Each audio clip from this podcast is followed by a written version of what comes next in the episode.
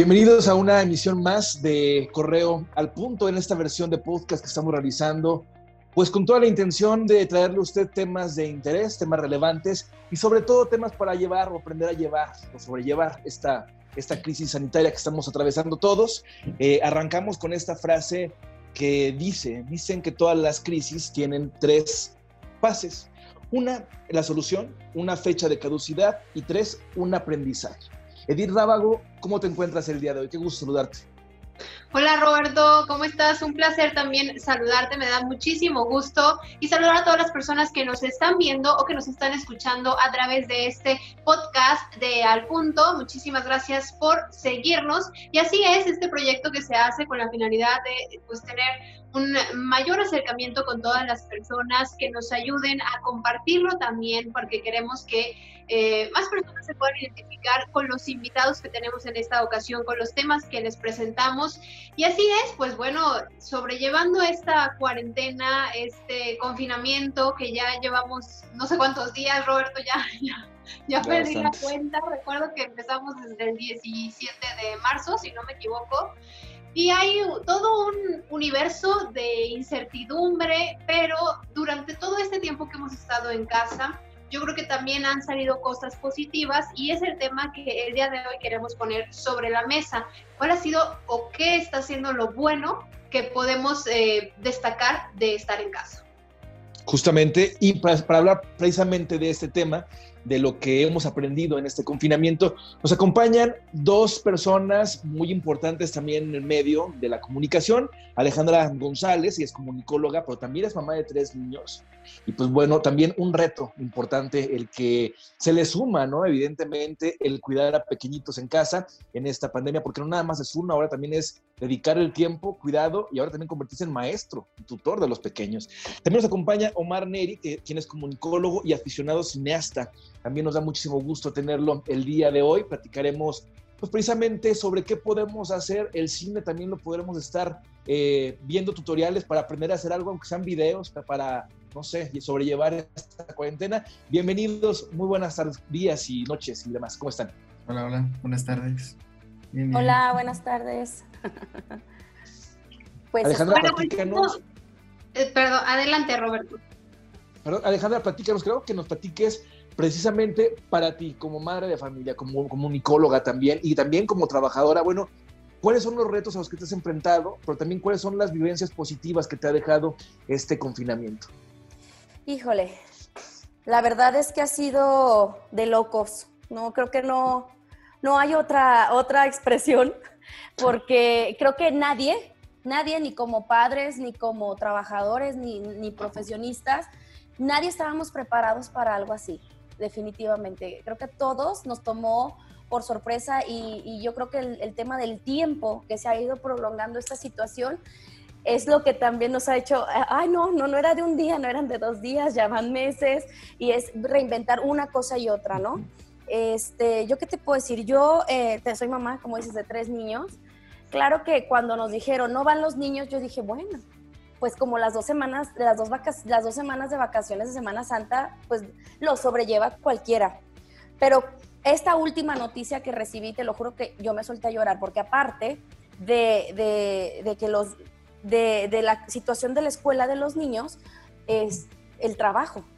O sea, el donde yo trabajo actualmente es actuar de inmediato, es ser reactivos ante toda la situación, ante todas las circunstancias, tener el mayor control para no generar un control masivo en la ciudad. Entonces, con la crisis del trabajo, de estar actuando, de estar trabajando hasta doble o triple y no dejar de ir a la oficina. En mi caso, yo no dejé de ir a la oficina por las actividades. ¿Tú sigues trabajando hasta el día de hoy? Hasta el día de hoy estoy trabajando. ¿Y tienes contacto con personas también? O sea, bueno, digo, evidentemente cuidando los, eh, todo, todo el tema, el protocolo, ¿no? Sí, sí, pero realmente se redujo mucho la plantilla. Bueno, ahí en la oficina nos quedamos prácticamente los esenciales y pues en tema de comunicación ahorita somos indispensables. No nos podemos ni dar el lujo de enfermarnos, ni de ausentarnos, ni mucho menos.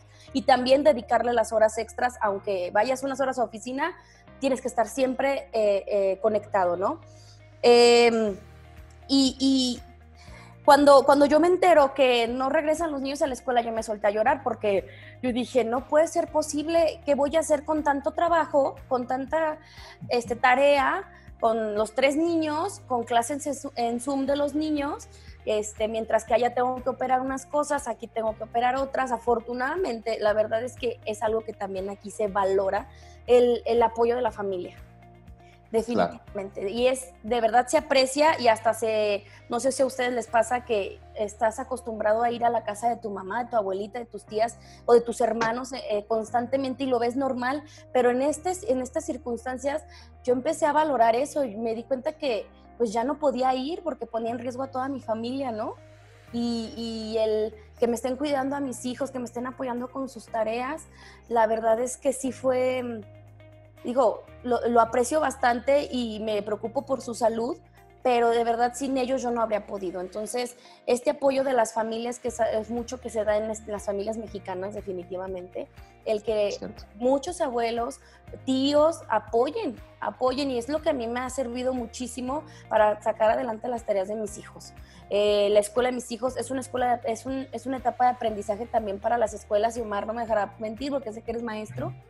Este, todos nos estamos enfrentando a un aprendizaje, o sea, a enfrentarnos a cosas nuevas, herramientas nuevas, tanto las maestras de mis hijos, que algunas ya son mayores y ellas nunca habían estado en Zoom, por ejemplo, este, pues a medida de sus posibilidades nos mandan. Yo creo que aquí aprendí y es algo que yo he estado ejerciendo en este tiempo y practicando, haciéndome muy consciente el tema de la empatía, porque yo le pido empatía a la escuela porque saben que soy una mamá que trabaja y que ahorita más que nunca estoy trabajando el doble o el triple. Y yo también tengo empatía con la escuela porque yo no voy a, dije, no me voy a poner a exigir, ¿no? La calidad de, de, porque sí, escucho a muchos papás quejándose que es que me están cobrando por darme una videollamada, por darme un videíto, mandarme guías y yo las imprimo. Pues sí, pero este es un tema de empatía. Yo creo que nadie estábamos preparados para esto, ¿no? Eh, y, en, en, tema personal, a mí me ha ayudado a valorar mucho también el, eh, estos espacios donde mis hijos también se distraen, donde también aprenden, conviven con otra gente, descargan su energía y aprenden de manera directa con sus maestros. Aprecio la labor de los maestros. Este, eso ha sido fundamental para mí. Y en el trabajo, pues la verdad, a mí, en lo personal, me encanta la idea de que estamos digitalizando muchos procesos, muchos trámites, este, estamos eficientando también esos mismos procesos para hacer que todo fluya más rápido y darle solución de inmediato. Eso a mí me encanta y creo que va a ser un parteaguas en tema de muchas áreas de trabajo. El hacer este tipo de reuniones, ¿no? Por vía Zoom, por este, no, no estar desplegando a la gente de sus oficinas y hacer reuniones y el coffee break y todo este rollo, creo que eso va a ayudar muchísimo tanto a reducir presupuestos como eficientar, ¿no? Y creo que eh, eficientar tiempos, exactamente, ¿no? no desplazarte de un lado a otro o que tenga que ser presencial, que el hecho de que ya no es presencial no significa que no sea importante, ¿no? Sino es simplemente eh, atender los temas. Eh, creo que esto es un parteaguas abismalmente tanto para escuelas tanto para áreas de trabajo definitivamente, y me encanta, te lo digo, me encanta. Este, es muy, sí es, ah, la crisis, pero me gusta este camino que estamos llevando, obviamente no por la situación, por tema de salud, sino porque nos está obligando a reinventarnos. Eso me gusta. Esa es la palabra, reinventarnos. Y que nos obliga, realmente nos obliga en todos los sentidos, en todos los eh, todas las áreas, por ejemplo, en, tu caso que nos platicas de dependencias, eh, es muy importante que estén haciendo esto de, de, subirse a la era de lo digital, porque sí, eh, realmente van a ser más rápidos todos los trámites. Vas a, incluso había ocasiones en que tenías que pedir hasta un día de trabajo para ir a hacer algún trámite, ¿no? Entonces, ahora que ya estén eh, actualizando, obligados por esta situación y que puedas hacer todos estos trámites desde tu casa, es algo extraordinario. Incluso veía que el Instituto Nacional Electoral, para las personas que perdieron su credencial o que tienen algún problema, pueden... Eh, eh, se puede tramitar una que es en digital en este momento. Entonces es una maravilla también que todos estén sumando a esta era digital, así es, obligados por el COVID o como sea, y que realmente ya no va a ser una normalidad como la teníamos, sino que va a cambiar la normalidad, pero qué padre que lo estés tomando de esta manera tan positiva y que también eh, tu familia te esté apoyando y los niños también lo estén tomando de esta forma, que estén aprendiendo a convivir, que bueno, los niños son esponjas que absorben todo y que ya crecen casi casi con, con las tabletas, los teléfonos, saben manejar perfectamente las redes sociales, no tienen problema. Aquí es como lo mencionabas, los maestros, ¿no? Son los que están teniendo un poco más complicada y que Omar, Omar, platícanos, tú que eres maestro, ¿cómo has vivido esta situación? Pues ha sido un proceso bastante interesante de aprendizaje también, porque como profesor tú tienes siempre la disposición de preparar una materia presencial y siempre preparas cierto tipo de actividades y cierta convivencia junto con los alumnos. Entonces, el hecho de que cambie ahora de una manera digital hace que cambies tu manera de dar la clase, que prepares todos tus materiales de una manera completamente diferente incluso la interacción con el alumno es muy, muy diferente, ¿no? A través de una cámara, si es que se conectan. En mi caso, yo doy clases de preparatorias y la verdad muchas veces ni siquiera están conectados, o sea, solamente es por una asistencia. Entonces, es como empieza a ver realmente la importancia de cómo estás dando tu clase o realmente cómo estás involucrando al alumno y ahora darle cierto, cierta información también para generar interés, porque ahora también teniendo tanto tiempo libre, tenemos nosotros como profesores ese, ese trabajo, no solamente es enseñar, sino también generar un interés para que ellos también por iniciativa propia puedan estar buscando información. Nosotros les vamos a... Pero teniendo un golpeo y ni siquiera nos avisó. En el estado de Guanajuato incluso se tomaron medidas previamente a lo que se tenía por el gobierno federal. Entonces a nosotros nos suspendieron clases todavía antes. Entonces fue ir reinventando sobre la marcha. Pero hablando sobre medios digitales en clases, pues la realidad es que ya hay muchísimas plataformas en donde ustedes pueden incluso tomar cursos digitales y que tienen muchísimas más ventajas, ¿no? El simple hecho de tener tú la, la clase ya en un video y poder tener la oportunidad de estar buscando la información que necesitas en específico, es como no estar buscando en tus apuntes, sino volver a escuchar lo que te está diciendo el profesor y volver a tener esta oportunidad de estar pues teniendo tu, capacitación nuevamente, ¿no? Por así decirlo. Hay muchas empresas que se dedican a hacer esta producción de cursos, pero la cuestión audiovisual es que tienes que preproducirlo muy bien. Tienes que tener a un profesor muy bien preparado, tienes que tener todos tus materiales muy bien elaborados, todos tus apoyos, para que realmente sea una materia o un aprendizaje que realmente valga la pena. Porque si no, solamente estás hablando, hablando, hablando, y realmente cómo vas a darle toda esta información de calidad al estudiante, ¿no? Entonces, todo depende de cómo se vayan preparando. Creo que esta es una muy buena oportunidad para darnos cuenta de que tenemos que tener siempre un plan de contingencia ante todas las medidas. Ahora, en el, caso particular de, las clases, o por ejemplo, también eh, trabajo en, TV4, entonces la cuestión de, preparar todos los materiales audiovisuales para poder estar llevando a cabo toda la información, siempre es un proceso que a todos nos cambió. Entonces tenemos que tener planes de contingencia sabiendo ahora que tenemos esto en puerta, ¿no? Totalmente. Totalmente. Y mira, también, por ejemplo, bueno, yo veo, en México estamos de una forma preparados, si queremos verlo así, con el contenido. Lo vemos en las tres secundarias, que es un modelo que ha funcionado, ¿no? Y que, pues bueno, se dividen las clases, una parte presencial, la otra parte, pues bueno, ves tu contenido a través de la plataforma. Entonces, creo que en México ya estamos preparados, sin embargo, mi duda continúa, ¿no? Sigue, o sea, el estudiante mexicano está listo precisamente para poder migrar o, eh, pues bueno, tenemos que quedarnos en la misma dinámica del aprendizaje. Ayer precisamente en Correo estábamos dando cuenta de, comunidades aquí en el estado de Guanajuato tan alejadas que no tienen acceso a Internet y que tienen que incluso subir a una colina para poder eh, conectarse y poder de una forma, pues bueno, mandar la tarea, etcétera. Sigue siendo un reto fuerte. Sin embargo, pues bueno, creo que para allá vamos, ¿no? Sí, claro. O sea, evidentemente las cuestiones tecnológicas siempre van a ser una limitante, porque si bien no todos tienen acceso a un celular o a internet, que creo que es la barrera que debemos de romper, pero al menos en conocimiento, como decían, ¿no? Ya los niños ya tienen todo este, como ya, este handicap de que ya saben utilizar un, un dispositivo, entonces esta barra, esta brecha generacional ya la estamos rompiendo solamente con el hecho de que ya sepan utilizar los aparatos. Entonces, yo creo que también es mucho la disposición de que tengan realmente ganas de aprender. O sea, totalmente esa es, esa es la base. Si el alumno tiene la disposición, créeme que este dispositivo o esta, esta medida digital de poder enseñar es solamente una, un pequeño problema, porque tiene sus pros como tal y tiene también sus contras. El, gran pro que yo veo es esto, ¿no? Que tienen la oportunidad de estar volviendo a tener su información, de la mano directamente del profesor sin tener ellos que tener un montón de papeles guardados. El contra podría ser también el hecho que dices, ¿no? el acceso a la tecnología. La gran ventaja es que si tienen la, la, intención, hay cibercafés.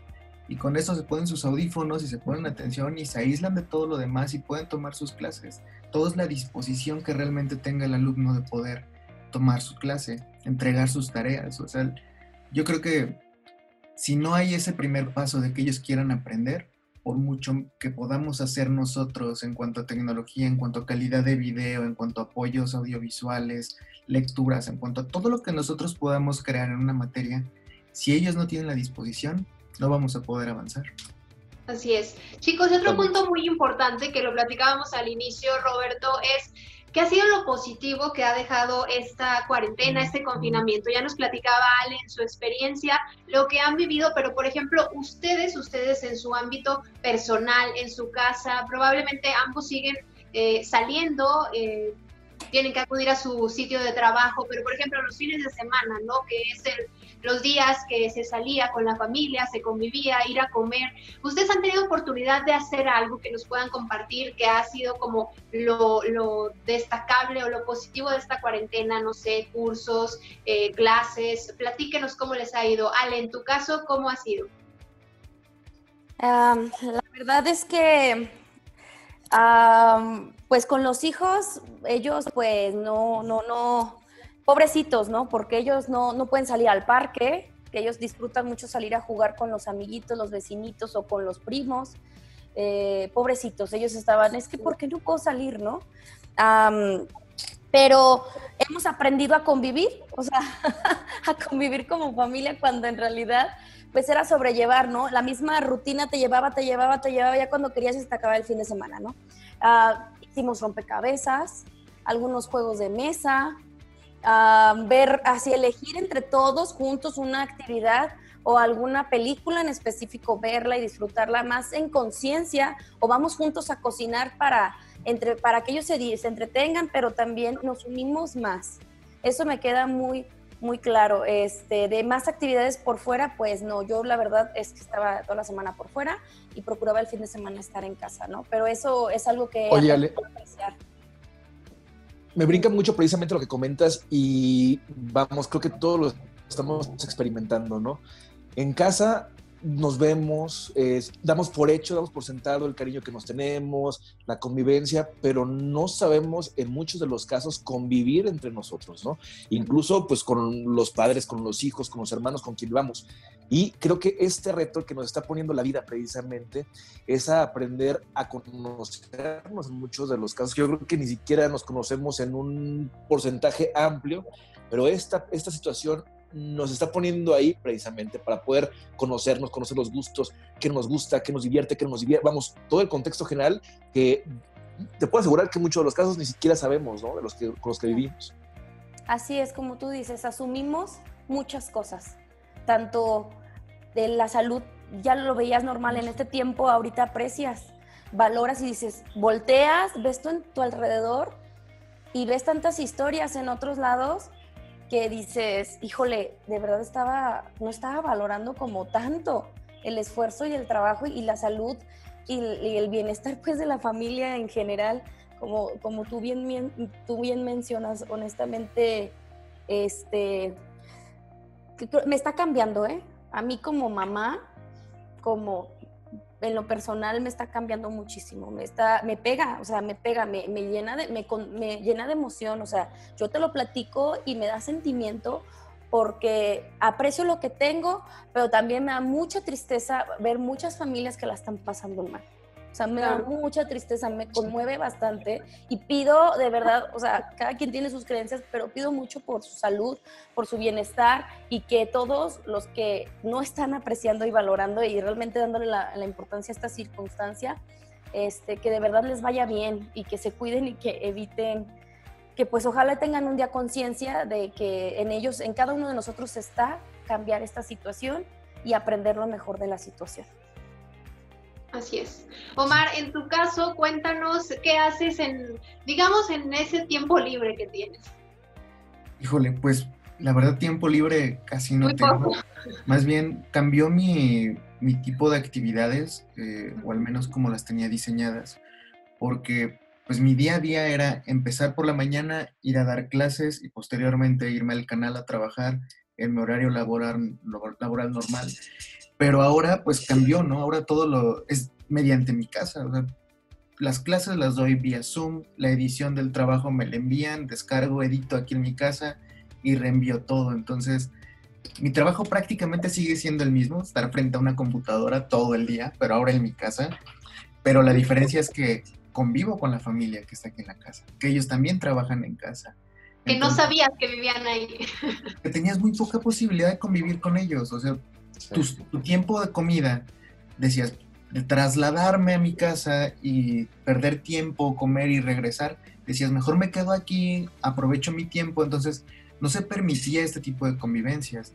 Entonces, ahora, digamos lo que es obligatorio, ¿no? O sea, estás en el mismo espacio, tienes tu espacio, tu horario de comida y aprovechas y convives con las personas que tienes aquí a tu alrededor. Yo, yo les platico a, a mi familia que va a ser complicado Ahora el proceso de volver a las actividades normales es donde realmente vamos a ver un cambio. Porque si bien el, pasó como estas etapas, ¿no? Primero el, el, rechazo, como el, el, sentirte invadido porque no estabas acostumbrado a convivir tanto tiempo con ellos, después la aceptación y después ahora viene una separación nuevamente. Entonces va a ser bien interesante ver la reacción de las familias ante ahora esta nueva separación. Realmente cuántos van a poder seguir con este ritmo de vida, cuántos realmente van a seguir conviviendo igual. Entonces, para mí eso es yo creo que lo más rico de, esta contingencia, ¿no? El, haber podido eh, entablar conversaciones que hace mucho tiempo no se tenía, solamente en reuniones y eso pasaba una vez al mes, dos veces, ¿sabes? Muy, muy reducidas ocasiones. Y ahora tenemos esta gran posibilidad de poder convivir nuevamente con nuestra familia. Por ahí leía también cambiando un poquito como de en estas decían que si no había salido de la contingencia sin haber leído un libro, sin haber eh, aprendido un idioma, y digo, ¿sabes qué? Es que realmente todo ese tipo de cosas, eso nada más es meterle presión a las personas, o sea, si realmente te nace leer un libro, si realmente hay algo de interés, lo vas a hacer. No necesitas una contingencia para hacerlo. O sea, realmente me parece un poco agresivo el hecho como de querer decirle yo soy muy intelectual y tú no porque no hiciste ciertas cosas. Creo que no va por ese lado, más bien yo abogaría por el hecho de que tienen más tiempo con su familia, aprovechenlo, disfrútenlo porque volviendo a sus actividades normales es donde va a ser un poco más complicado que podamos tener este tipo de convivencias. Totalmente. Y también creo, eh, Omar, que también es un poco, es como bien lo comentas, injusto incluso en muchos de los casos, porque también hay otras realidades, ¿no? No todos tienen eh, a lo mejor la, la, bendición que tenemos nosotros, a lo mejor tener un, un, ingreso, tener un trabajo. Hay familias que, pues bueno, están viendo situación muy complicada. Hay familias que tienen incluso que estar saliendo constantemente. ¿Por qué? Pues porque tienen que mantenerse, porque tienen que trabajar, porque tienen que ir a los comedores comunitarios, porque tienen que, vamos, en fin de, de actividades y creo que sí es muy romántico a lo mejor decir, bueno, tenemos que eh, aprender algo de esta, eh, vamos, como lo bien lo comentabas, ¿no? El tema de un libro, el tema de una actividad. Va. Sí, qué padre, ojalá fuera la, fuera la realidad de todo el mexicano, ¿no? Eso sería el ideal, a lo mejor. Desgraciadamente no lo es, ¿eh? pero en efecto tenemos, eh, vamos, en, las fases de la cuarentena hay, como bien lo comentas, muchos puntos. Ya no sé en cuál podemos ir nosotros. Lo que sí estoy bien consciente es de que estamos aprendiendo a sobrellevar la cuarentena. Nos enoja de repente que tenemos ya a lo mejor mucho tiempo encerrados muchas personas y salimos a la calle porque tenemos que hacer algún pago, etcétera. Y nos encontramos con que allá afuera pues hay mucha gente viviendo su día a día, conviviendo de forma habitual, haciendo las compras sin tapabocas, sin la mínima eh, precaución y da coraje porque sabemos que eso que representa cuenta que esta cuarentena se seguirá alargando. Entonces las historias seguirán siendo muchas, ¿no?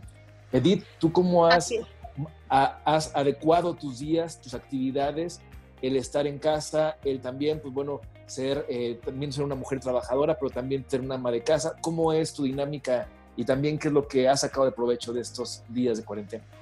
Pues Roberto, fíjate que yo creo que es muy importante dejar en claro que el hecho de estar en casa no significa que no estamos haciendo nada, porque estás trabajando. O sea, tienes que cubrir un horario de trabajo. Las personas que están haciendo home office están trabajando desde casa, o sea, no se mueven a la oficina, pero tienen que cubrir este horario de trabajar. Entonces, en este horario no es como que te, pones a leer el libro o te pones a hacer el curso, sino que estás realizando tu trabajo. Evidentemente, cuando terminas ya tu horario laboral, que he estado incluso leyendo en algunos periódicos, artículos que mencionan que el home office ha hecho que los horarios sean podría decirlo, más flexibles o que la gente está trabajando más horas de lo normal. Exacto, porque estás en casa y, te piden ah, ayuda, digámoslo, o apoyo para resolver alguna situación laboral. Y dicen, pues es que estás en tu casa, o sea, échame la mano, ¿no? Entonces uno, pues dice, sí, pues sí estoy en mi casa, pues claro que te puedo echar la mano, ¿no? Entonces, de alguna u otra forma, las personas está o estamos conectadas todo el tiempo con el trabajo no hay como una desconexión como tal. Claro que sí, trata uno de hacer actividades aquí en casa, distraerse. Pues yo ya se los platicaba en, en, en una ocasión anterior que estuve eh, no he aprendido ningún idioma, pero sí estuve haciendo un curso en, en línea. Eh, lo que sí es que estoy fascinada con los tutoriales de YouTube. O sea, creo que nunca les había hecho caso, los descubrí y ahora estoy encantada. Amo los tutoriales de YouTube para todo. O sea, quiero ver cómo se pinta la ceja, cómo peinarte. Digo, estoy aprendiendo, ¿eh? O sea, no abusen, todavía no, no lo domino. Te iba a decir, Edith, ¿qué pasa? Pero creo que sí es muy importante que dedicarle unos minutitos, ¿no? Incluso meditación, creo que también es importante, ejercicio, que trato de retomarlo porque hago una semana, me motivo y empiezo a hacer ejercicio y luego dos semanas lo dejo y lo olvido y luego digo, no, tengo que volver, tengo que volver, ¿no? Más que nada por cuestiones de salud. Y un punto muy importante que, que platicaba Omar era esta situación de, de moverte a, a, tu casa a comer cuando estabas en la oficina y tenías un horario para ir a comer. Creo que también ahora que estamos más tiempo en casa, esta situación de la comida se vuelve complicada porque puede haber algún desorden alimenticio porque tal vez no comemos a las horas o estamos comiendo todo el día. Entonces son cosas también muy importantes que tenemos que cuidar porque cuando regresemos o salgamos nuevamente al mundo, pues vamos a tener que adaptar de nuevo nuestro cuerpo a la nueva realidad que va a suceder. Así es. Alejandra, también es importante, eh, bueno, tú, vives esta cuarentena, eh, mitad home office, mitad casa también, pero también estás eh, trabajando de forma habitual en la oficina y, y, vamos, para ti no va a ser tan fuerte el cambio, pero para tus hijos sí lo va a ser.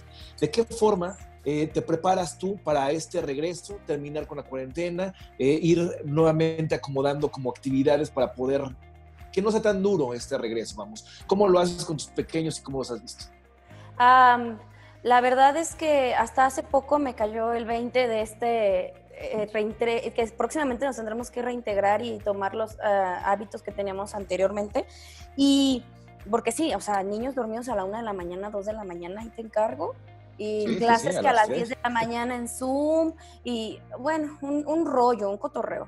Pero este, lo que estamos haciendo ahora es volver como a la rutina es despertarlos temprano como si fueran a escuela, hacerlos que hagan todo su ritual de arreglarse, aunque no salgan de la casa, se bañan, se peinan, preparan sus cosas, alguna toman sus clases, sus tareas. A las 2 de la tarde, 3 de la tarde estamos viendo el tema de la comida, pero y en la tarde pues igual, que alguna actividad, que si juegan y también que vayan a recoger sus recámaras, o sea, tratando de, aunque no, no estamos en escuela, este, meterles toda la rutina nuevamente, porque sí ya estaba un desequilibrio de sueño en los niños, de, hasta de alimentación, o sea, estaban comiendo a las seis de la tarde, cuando eran las dos y media antes, eran las dos y media de la tarde y estaban muriéndose de hambre.